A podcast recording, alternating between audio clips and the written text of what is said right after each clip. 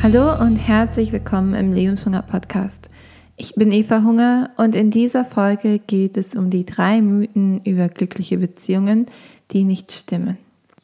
Diese drei Mythen habe nicht ich mir ausgedacht, sondern die sind aus dem wunderbaren Buch Attached von Emil Levine und Rachel Heller. Und wer meinem Podcast aufmerksam folgt, der weiß, dass ich auch die letzte Podcast-Folge schon über dieses Buch gemacht habe. Es geht um die sogenannten Attachment Styles, also Bindungstypen, die jeder Mensch hat äh, und ist in Beziehungen. Die beiden Autoren unterscheiden dabei zwischen drei verschiedenen Bindungstypen, wobei der erste Bindungstyp secure ist, also sicher, der zweite ist anxious, also ängstlich und der dritte ist avoidant, also vermeidend. Und bei allen dreien geht es darum, wie sie Nähe und Intimität erleben und wollen in Beziehungen. Wenn dich das Thema interessiert, empfehle ich dir total, die ähm, vorletzte Podcast-Folge dazu zu hören, also nicht die, sondern die davor, wo ich das alles nochmal genauer erkläre und wie man dank der Bindungstypen eine glückliche Beziehung erschaffen kann.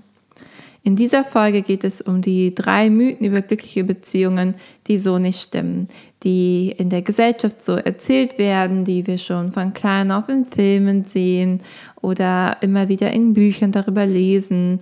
Und ich habe diese drei Mythen gelesen und war total erleichtert, einmal zu lesen, dass es wissenschaftlich gar nicht stimmt, was, ähm, was so viel erzählt wird und wie es denn sein soll. Deswegen teile ich heute diese drei Mythen mit dir, damit auch du weißt, okay, so ist es in Wirklichkeit gar nicht.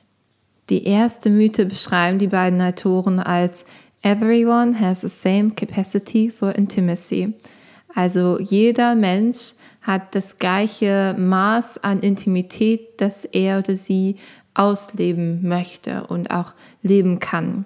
Das war für mich wirklich augenöffnend, einmal zu verstehen, es gibt Menschen, die, also ich habe ein großes äh, Maß an Intimität und Nähe, das ich ausleben kann und ausleben möchte mit äh, Menschen, die mir nahe sind. Und dass es aber Menschen gibt, die, an denen muss man auch nichts verbessern oder verändern oder coachen. Ähm, die möchten einfach von sich aus nicht so viel Intimität und Nähe haben in ihrem Leben. Und dass die das nicht nur nicht wollen, sondern tatsächlich auch nicht können, als sie eine unterschiedliche Vorstellung davon haben, wie Intimität und Nähe aussieht. Die beiden Autoren appellieren auch dafür, dass es jetzt nicht heißt, dass ähm, Menschen, die mehr Intimität und Nähe wollen, da zurückstecken müssen, sondern sie schlagen vor, dass man selber weiß, was man für eine Form von Bindungstyp man ist, was man sich von Nähe und Intimität und Partnerschaft verspricht und dann jemanden findet, der ein ähnliches Verständnis davon hat, damit man eine Beziehung ähm, entwickelt und aufbaut, die für beide Partner und beide oder beide Partnerinnen passt. Das heißt, nicht jeder will 24-7 miteinander rumhängen. Manche Menschen möchten nur einen Tag die Woche oder was auch immer, was auch immer Nähe und Intimität für dich dann ausmacht. Ähm, dass es wichtig ist zu verstehen, okay, wenn jemand anderes das so nicht will, dann liegt es nicht nur an dir oder der anderen Person, sondern ihr habt einfach unterschiedliche Bedürfnisse, wie nah ihr miteinander seid. Die zweite Mythe, mit der die beiden Autoren aufräumen, ist Marriage is the be-all and end-all. Also mit der Heirat ist alles perfekt und dann be beendet sich auch alles. Das kann man ganz super in Märchen sehen, wo das Ende immer ist. Und sie lebt glücklich und zufrieden bis an ihr Lebensende. So, es gibt erst ähm, eine kleine Vorgeschichte, dann gibt es ganz viele Schwierigkeiten und Hindernisse, die überwunden werden müssen. Und dann können der Prinz und die Prinzessin zusammen sein. Und dann wissen wir gar nicht mehr, was passiert. Es wird einfach nur gesagt, sie waren glücklich und zufrieden bis an ihr Lebensende.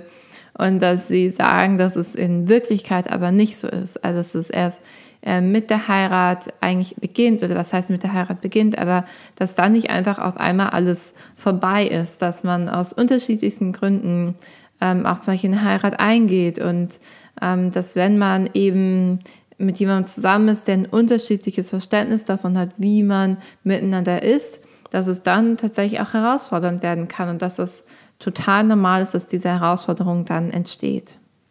Und die dritte Mythe, die ich so schön fand zu lesen und so anders mal als alles, was ich sonst irgendwie über das Thema lese, Ähm, sie haben es so beschrieben als We alone are responsible for our emotional needs. They are not our partner's responsibility.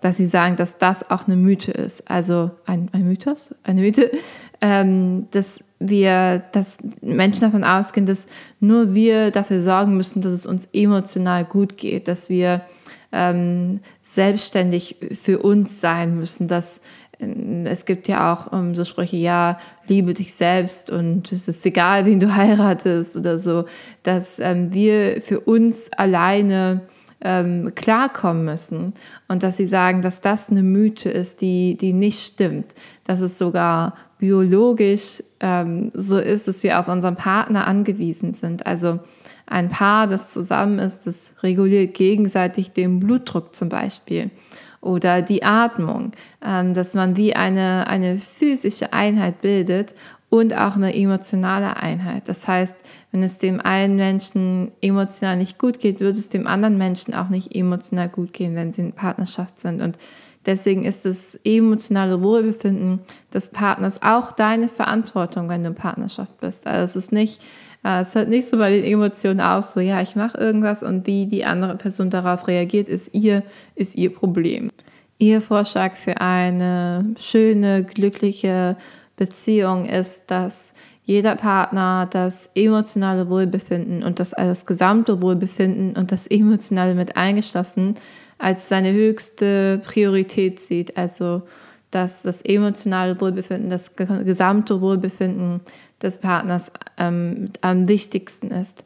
Weil wenn man so miteinander ist und gegenseitig aufeinander achtet, dass dann ähm, das gut funktionieren kann. Das ist ihr Vorschlag, wie man das machen kann.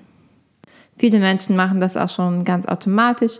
Und ich fand es so erfrischend, das trotzdem zu lesen und zu hören, weil ähm, und auch oft gesagt wird, ja, sei nicht so anhänglich und ähm, bau dir das eigenes auf, so sei unabhängig von allen ähm, dass sie sagen, dass es eigentlich kontraproduktiv ist für das eigene Glück und das Glück in der Partnerschaft, dass eine Abhängigkeit voneinander natürlich ist. Und wenn beide Menschen das Wohlbefinden des anderen als wichtig erachten, dass das auch super gut funktionieren kann. Also, das waren die drei Mythen über glückliche Beziehungen, ähm, wo ich hoffentlich ein bisschen aufräumen konnte. Ich hoffe, dir hat diese Podcast-Folge gefallen. Du konntest etwas für dich daraus mitnehmen. Wenn du gerade bei iTunes hörst, würde ich mich sehr über eine Bewertung von dir freuen, wie dir der Podcast gefallen hat. Und natürlich freue ich mich auch immer von dir zu hören. Ähm, auch unabhängig von der Bewertung kannst du mir auch gerne per E-Mail oder sowas schreiben. Meine Internetseite ist evahunger.com. Ich bin auch über Instagram auf evahunger zu erreichen. Und ich wünsche dir noch einen ganz schönen Tag. Bis dann.